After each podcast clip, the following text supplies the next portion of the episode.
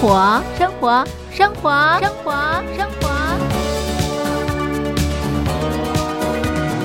生活不一样。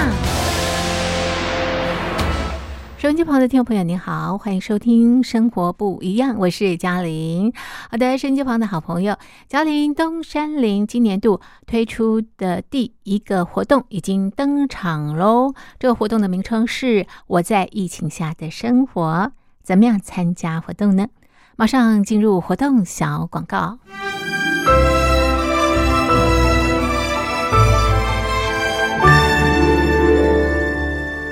我在疫情下的生活。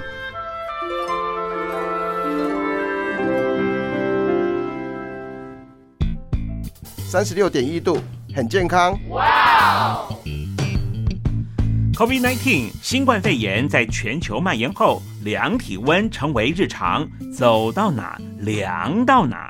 还有啊，戴口罩也是生活必备，没戴口罩寸步难行。哦。非常时期，能不要出门就不要出门，在家办公最安全。三餐买外送，购物到线上，尽量避免跟人接触。非得出门也要与人保持距离，小心再小心。回家后一定要勤洗手。啊，反正心里怎么说呢，也有点紧张。病情现在这么严重，心里总有点恐慌的。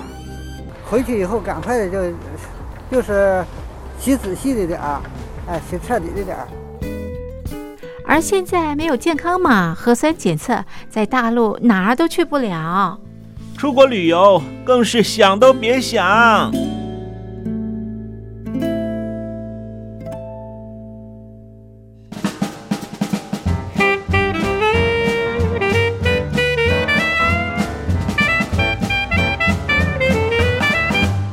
COVID-19 新冠肺炎发展至今，你我的社交方式、饮食习惯、娱乐形态、工作模式都产生变化。你的生活因为 COVID-19 新冠肺炎又有什么样的改变呢？马上写下来参加征文活动。我在疫情下的生活，就有机会得到短波收音机哦。活动从三月一日进行到五月三十一日。来信请寄台北邮政一七零零号信箱。台北邮政幺七零零号信箱，嘉陵东山零收。电子邮件请寄 lily 三二九 at ms 四五点 hi net 点 net，l i l i 三二九 at ms 四五点 hi net 点 net。我们期待您的来信。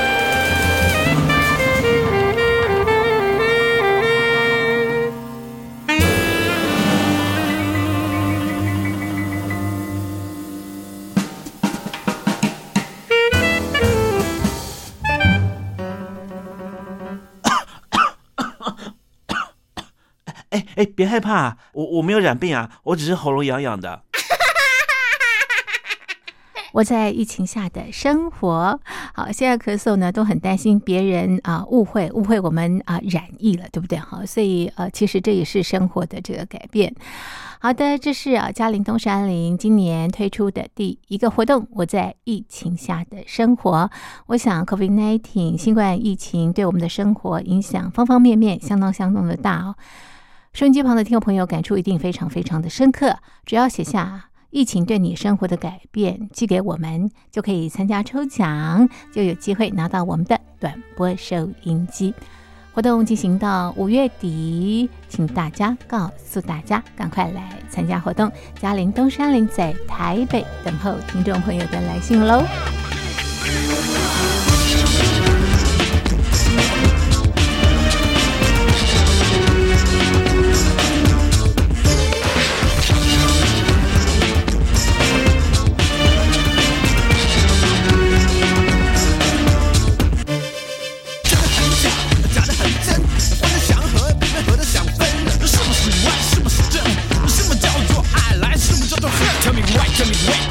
让你问如果你不说我也不说大家一起笨再争我再争啊 everybody 们然后我们终于变成地球村我这些都是想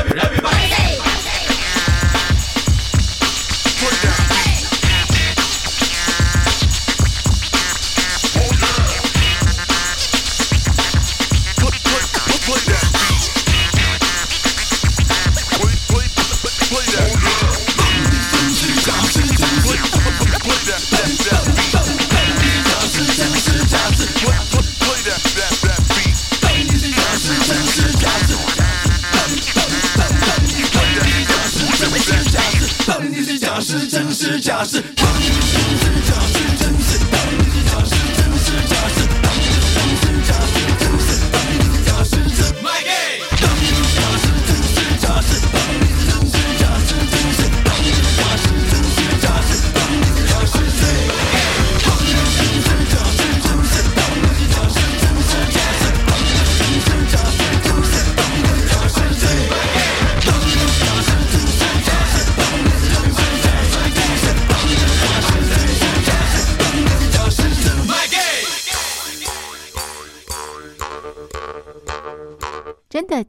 罗大佑演唱的歌曲。手机旁的听众朋友，您好，我是嘉玲。您现在收听的节目是《生活不一样》。好的，今天是中华民国一百一十年，西元二零二一年五月七号，星期五。今天在《生活不一样》节目当中，我们进行的单元是两岸新闻研究室。我们要关心三则新闻，一则呢是美国气候变迁特使凯瑞访问中国大陆，那么另外一则呢是美日的联合声明，那么最后一则呢是香港的教科书哦，把中华民国迁拨到台湾，改为中国国民党迁拨到台湾。我们要进行相关的探讨，马上进入单元。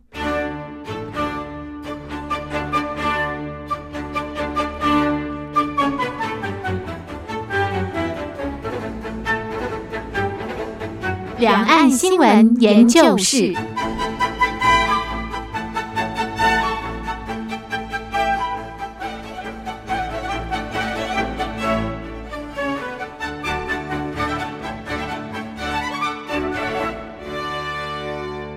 手机旁的听众朋友，我们现在进行的是两岸新闻研究室单元。今天在单元当中，邀访的来宾是国家政策研究基金会副研究员李正修，李副研究员，李副研究员你好。主持人，各位听众朋友，大家好。好，那么今天在单元当中呢，我们要就最近发生的新闻啊进行讨论。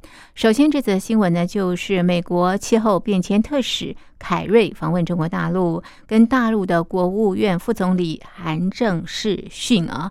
那么同时间呢，这个大陆的国家主席习近平也跟法国的总统马克宏、德国的总理梅克举行啊这个视讯会议啊。那么在这两则新闻事件当中，我们首先要关注的就是凯瑞人都已经到了中国大陆进行这个访问，为什么跟这个国务院副总理韩正是进行视讯会议，并不是面对面的？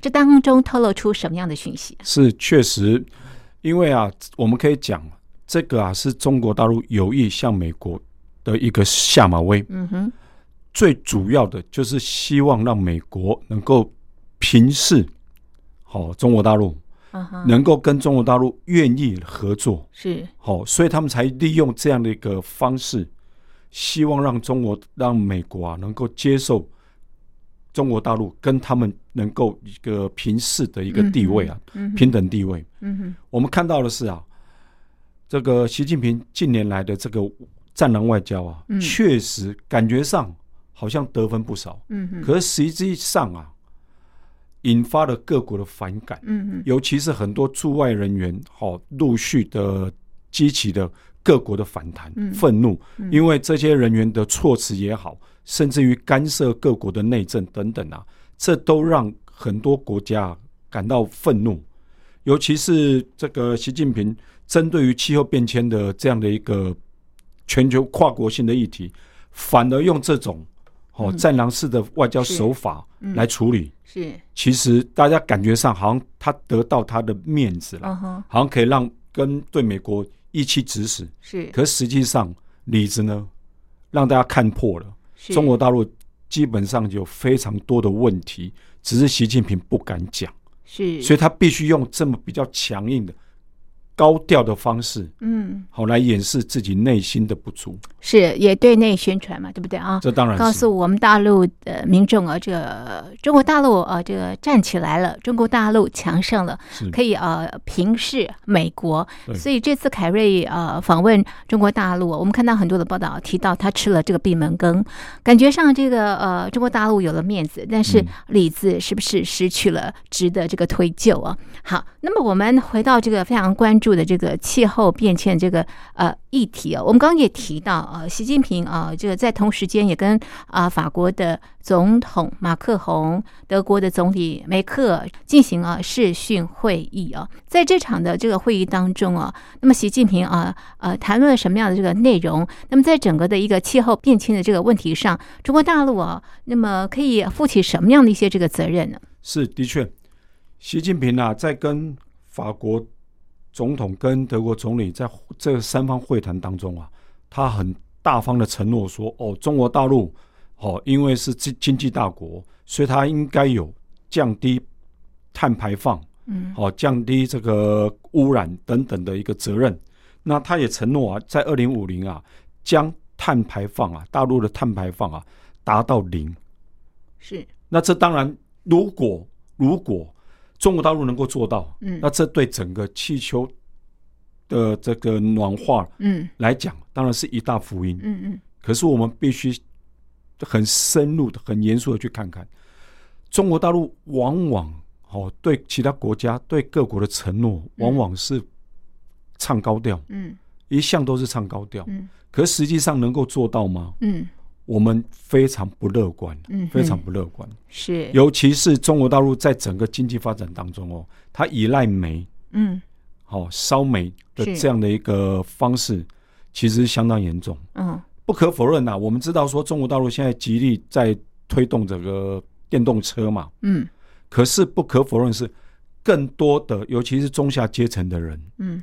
因为生活的因素，因为生活支出的因素，所以他必须仰赖煤炭烧煤嗯来做他生活的需要。嗯那这种情况之下，你中国大陆有办法在这么短时间之内去改善吗？嗯这是大家质疑的、存疑的。嗯尤其往往这个习近平过去曾经承诺的很很多的、嗯哦的的的这个承诺啊，嗯都没有办法实现。嗯我们可以看到啦，他这一次为了要跟拜登啊嗯。在国际场合上较劲，是，特别去拉拢了欧洲，嗯。希望拉拢欧洲来打破美国跟欧洲之间的长期以来的盟邦关系。是，嗯。他希望借由这样的来平衡美国对他的施压。是。可是我个人觉得啊，这这样的外交策略其实无法奏效，为什么无法奏效？因为美国跟欧盟国家嗯基本上有非常深厚的传统嗯友谊。嗯嗯是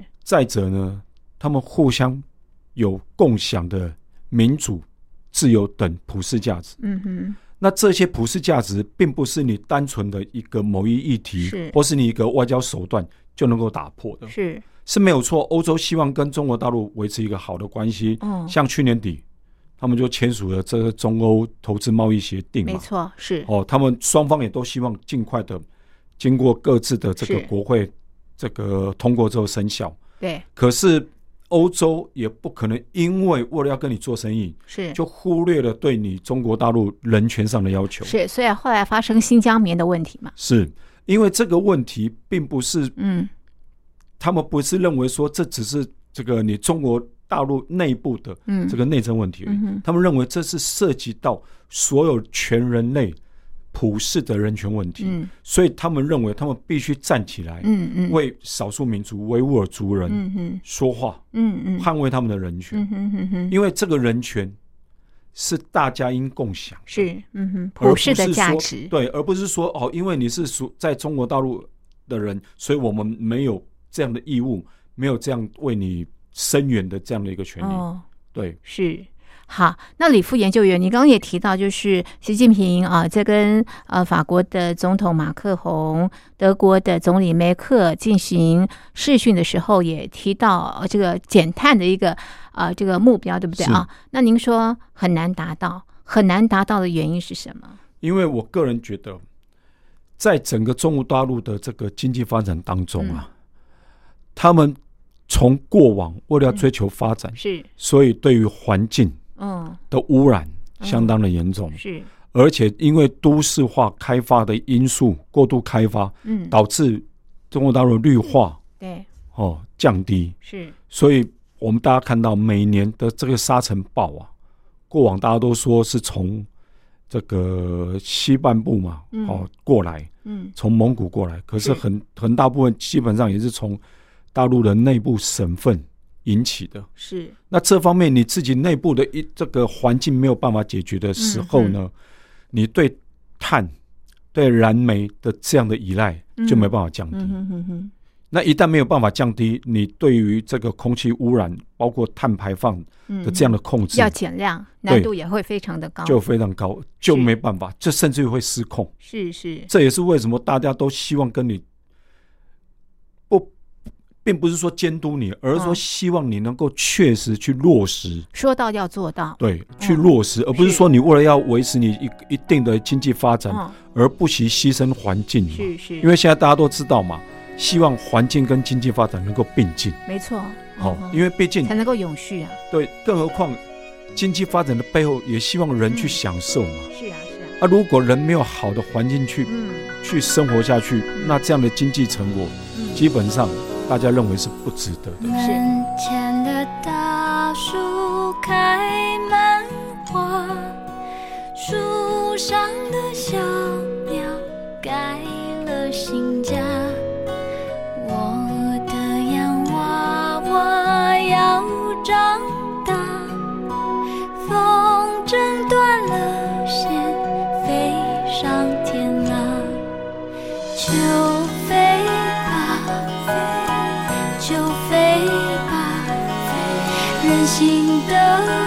真不懂天有多么大。天空中响起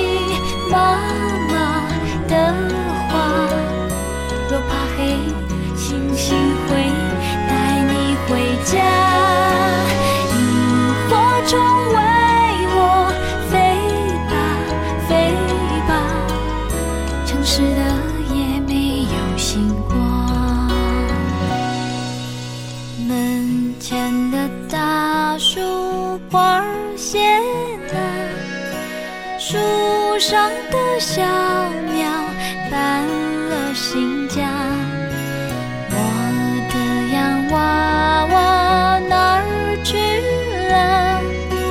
风筝飞上天，不回头呀。就飞吧，就飞吧，倔强的我说的话，请你忘了呀。雨中相遇。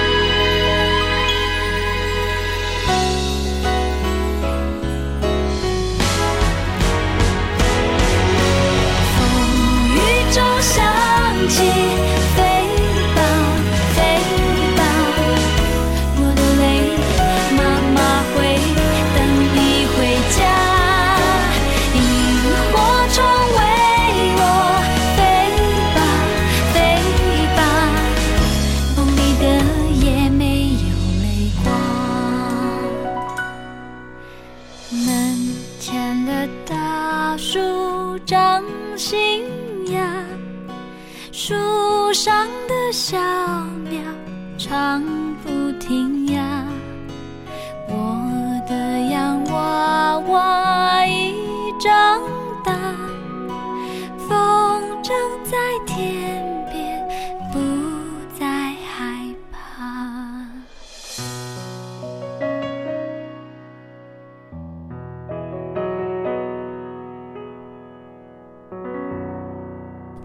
手机旁的听众朋友，接下来呢，我们关心的是日本首相菅义伟到美国进行访问，那么也跟这个呃拜登啊进行啊这个会议啊，那么签署了这个联合声明。先请啊这个李副研究员跟我们谈谈啊联合声明的内容好不好？是的，这个啊，菅义伟，呃日本首相菅义伟到美国去访问啊，嗯这是拜登就任总统以来第一个接见的外国领袖。嗯嗯是这个样凸显的就是说，美国未来的外交重心嗯。就是在亚洲，是。而日本是他在整个亚洲政策当中最重要的盟邦。嗯。这一次他们发表的联合声明啊，有几个重点啊。呀。第一个，主要当然就是联手抗中嘛，嗯要对抗中国大陆。是。第二个就是美日安保是美国在印太地区嗯。的一个重要基石，是美日之间的联盟嗯。是美国在这个印太地区维护印太地区安全、维持区域稳定最重要的双边关系。嗯。再过来呢，就是两国也承诺、啊、要携手对抗气候变迁的问题，还有打造干净的五 G 嗯嗯。环境，是。然后最后就是打造一个民主版的半导体供应链。是。这个种种，大家看到了种种的焦点啊，嗯。其实都关注在于中国大陆啊，嗯。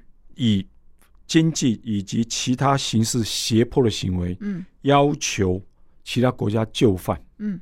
这一连串不符合国际现行国际秩序的这样的一个对外行为啊，嗯。是美国跟日本这次联合声明的重点，嗯也是他们强烈反对的。嗯哼哼哼。因为毕竟这几年来，中国大陆在习近平的领导之下，嗯所彰显的并不是一个泱泱大国的应有的一个风范，嗯而是四处嗯。好、煽风点火，对。或是说四处这个吵闹，跟跟其他国家吵架的的这样的一个模式，让大家看到的是是。你并不是自己口口声声所说的这个和平嗯和平崛起，是大家看到的是你有意要颠覆现有的一个嗯。整个国际秩序，是。这是所有国家不愿意、哎不乐见，也不希望看到的。是。那么这份联合声明挑动啊中国大陆神经的，就是五十二年来啊，那么呃首见啊美日联合声明提到台湾，的确啦，因为过往哈、台湾一直是日本嗯。回避嗯必谈的议题啦。嗯怎么说？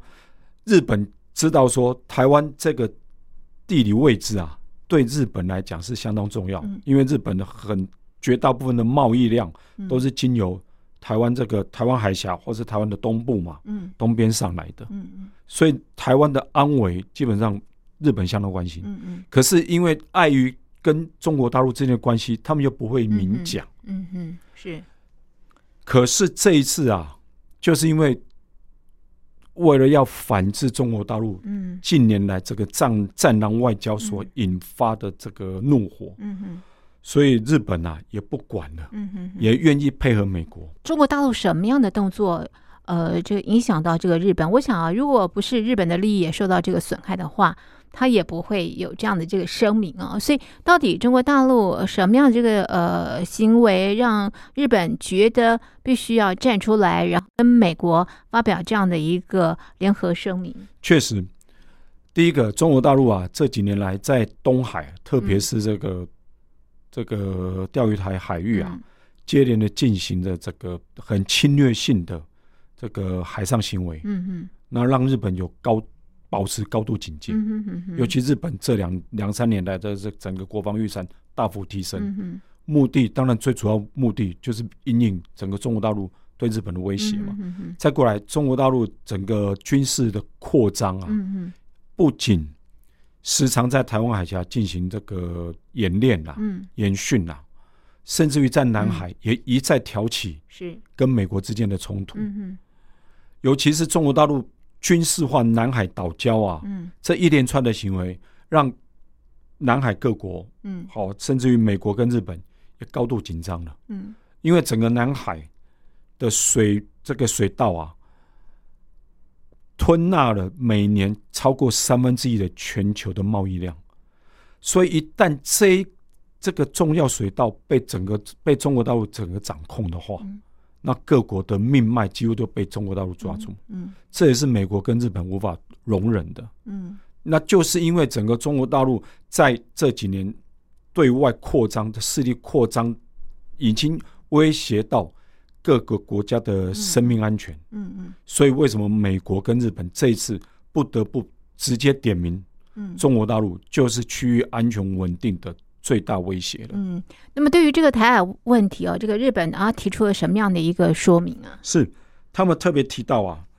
台湾海海峡的和平与稳定嗯，攸关日本的安危的重要性。是，这个是向来他们避而不谈的啦，嗯嗯因为向来他们都要求说，美国美日安保条约嗯都用所谓的周边有事这么含模糊含糊的字眼去带过就好，因为周边有事，我们怎么解释是事情发生之后决定。嗯可是这一次呢，直接点明了台湾海峡的安危的重要性跟和平是，是跟日本息息相关对。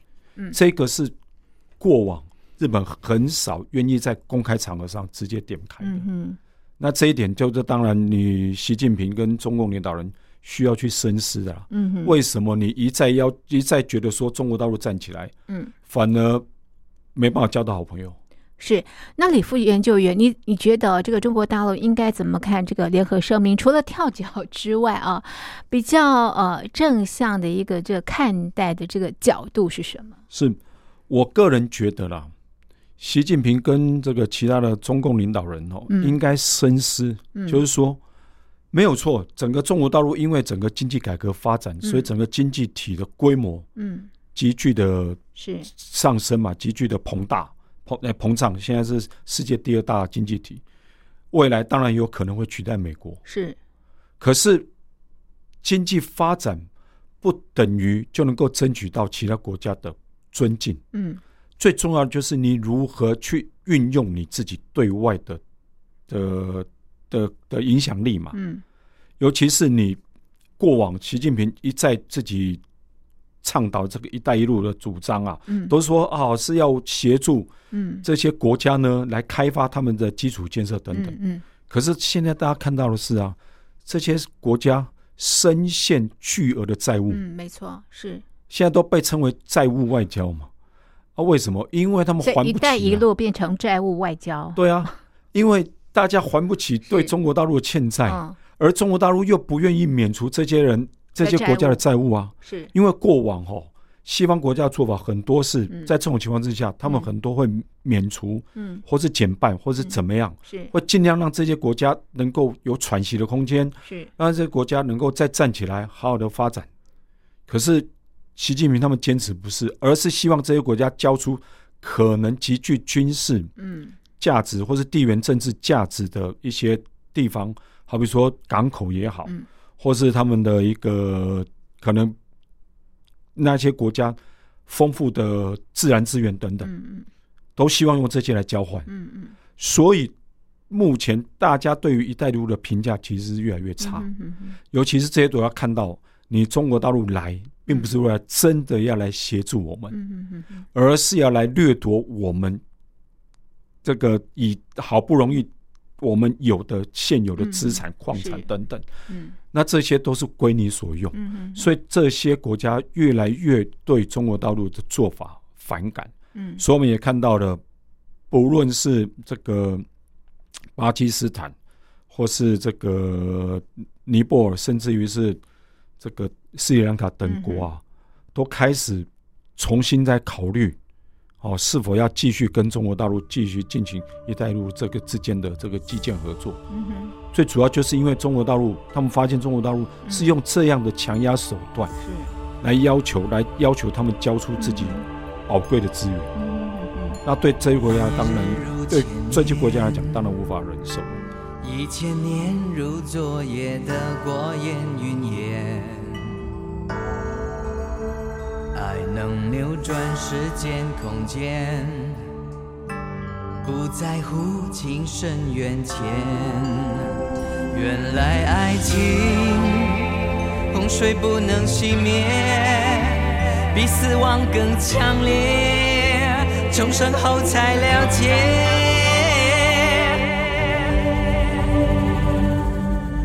肩并肩，展翅飞向蓝天，惊鸿一瞥，只要值得纪念。挣脱了缠绵，要让真爱破茧。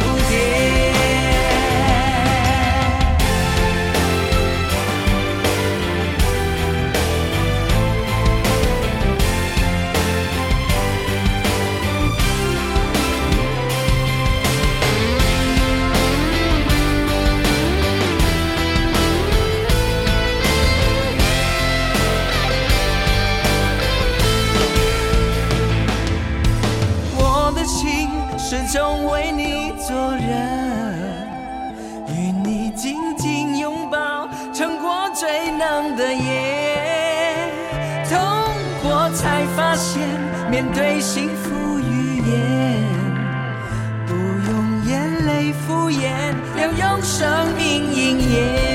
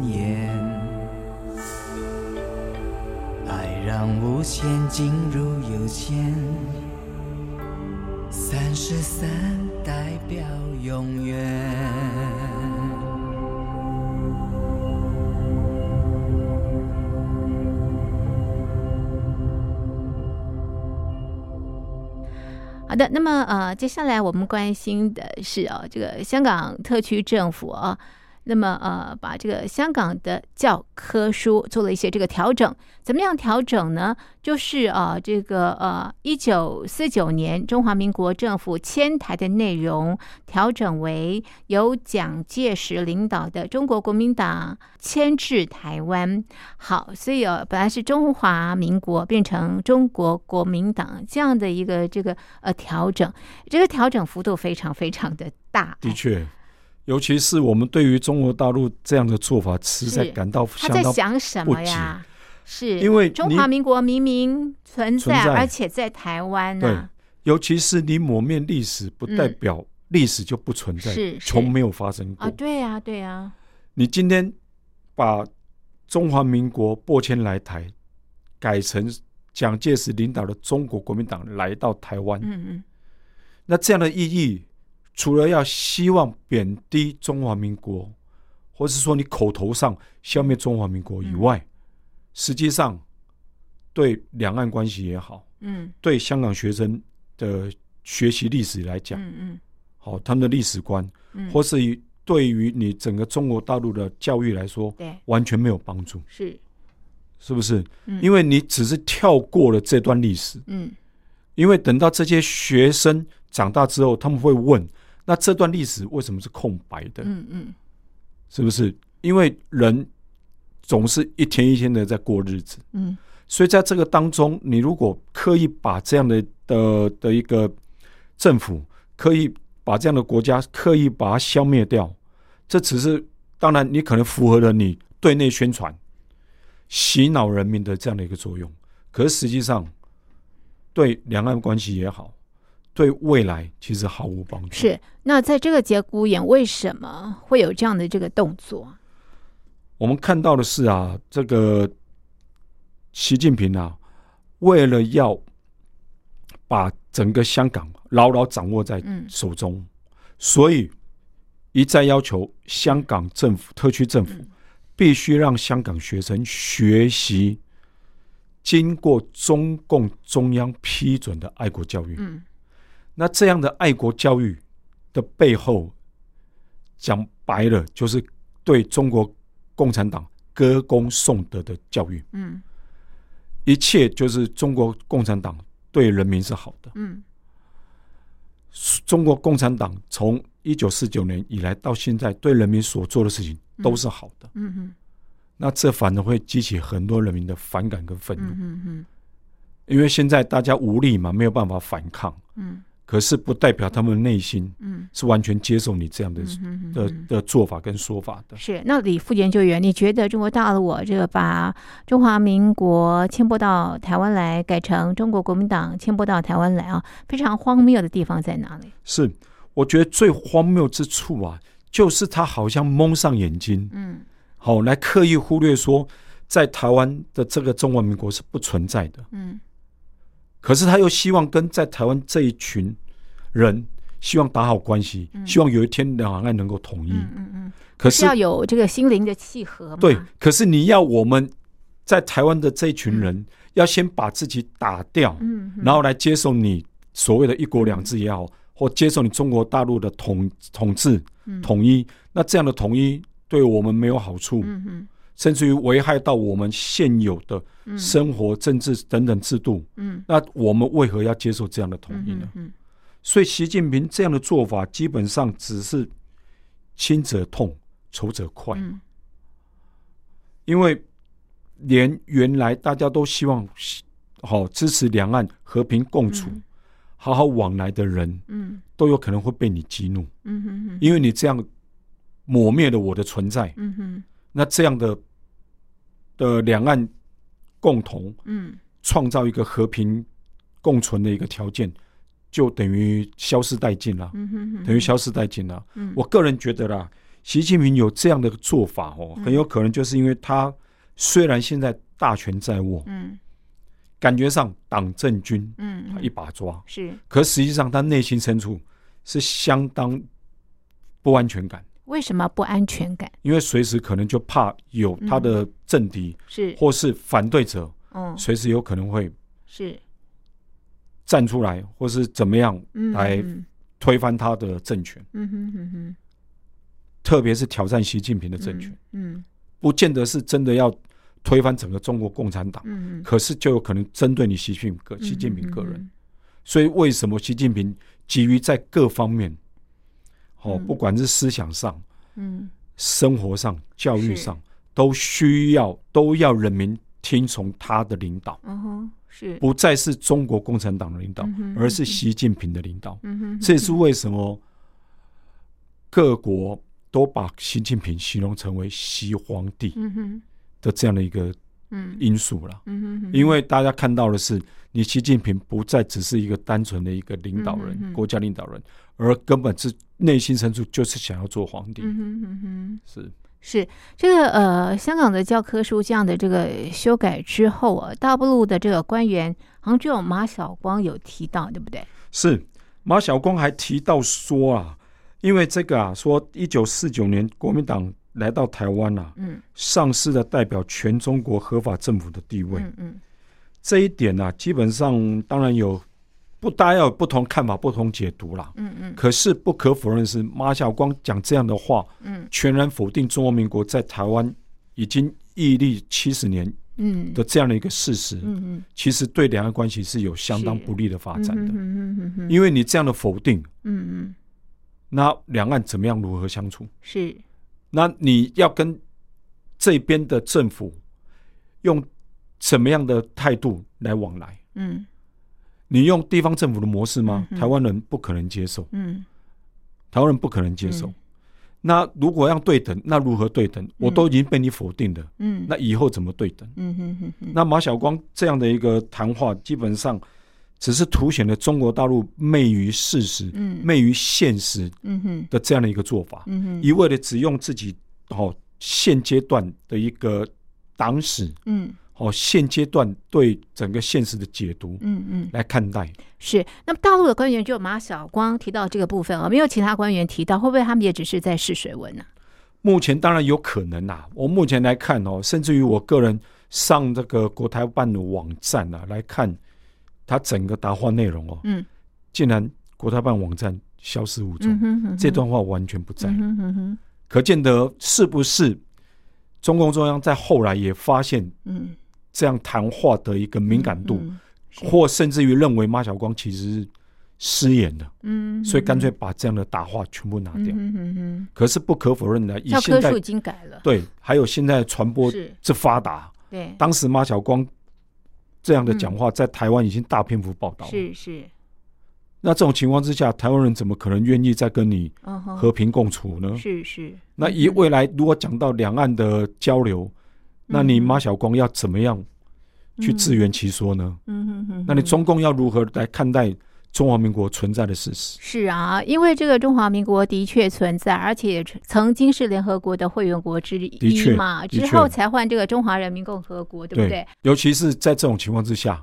你又说希望两岸能够契合，是两岸能够慢慢逐步嗯所、所谓走向统一。是，这种情况之下，以消灭中华民国为代价的统一，嗯基本上是中华民国国民不可能接受的。是，哎，其实现在这个两岸呢、呃不是那么的理想，所以呃，这个新闻是不是也让这个两岸关系雪上加霜啊？确实是了。嗯尤其是哦，大家看到的你来我我往的这样的一个嗯这个唇枪舌战啊，嗯基本上对两岸化解两岸敌意都没有好处。嗯哼哼哼，大陆一再的抨击说台湾对对台湾人对大陆有敌意，可是大陆这几年来对台湾的作为打压，嗯。难道就是好意吗？嗯哼哼哼，尤其台湾人在这个新冠疫情这么这么肆虐全球的情况之下，嗯。希望跟各国有一个这个合作，嗯。哦，这是为了全人类嗯。健康着想嘛。嗯。都被中共无情的打压。嗯那这种情况之下，难道台湾人还愿意嗯跟你有好好的有办法好好的跟你相处吗？嗯嗯。所以这是中共官方必须要去深思熟虑的了。是好，我们还是在这边啊、要特别的这个说明，中华民国迁拨到台湾来啊。那么在台湾有自己的人民、主权、领领土土，还有政府政府哈、是还有我们在台湾享有这个民主跟啊、这个自由是啊。是，那这个两岸关系，没有人希望它越来越糟，所以怎么样找到大家可以对话的一个呃这个呃基准基础啊，或者是呃平台是非常的重要，的确不要再打口水战了。没错，没错，尤其是务实的面对中国大陆的存存在的哎事实中华民国存在的事实，这一点才是中国大陆必须要做到的。是好，这是今天啊，就呃最近发生的一些新闻进行了讨论。我们的节目就进行到这里，非常谢谢您的收听，也谢谢李副研究员您的分析，谢谢您。谢谢主持人，谢谢各位听众朋友。醒了的一天终于打烊，加热好的便当是时候尝一尝，都一样，味道每天都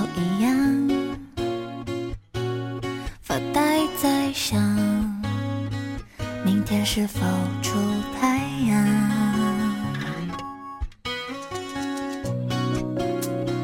周末的时候喜欢游荡，走进几家商店，但纯粹逛一逛，都一样。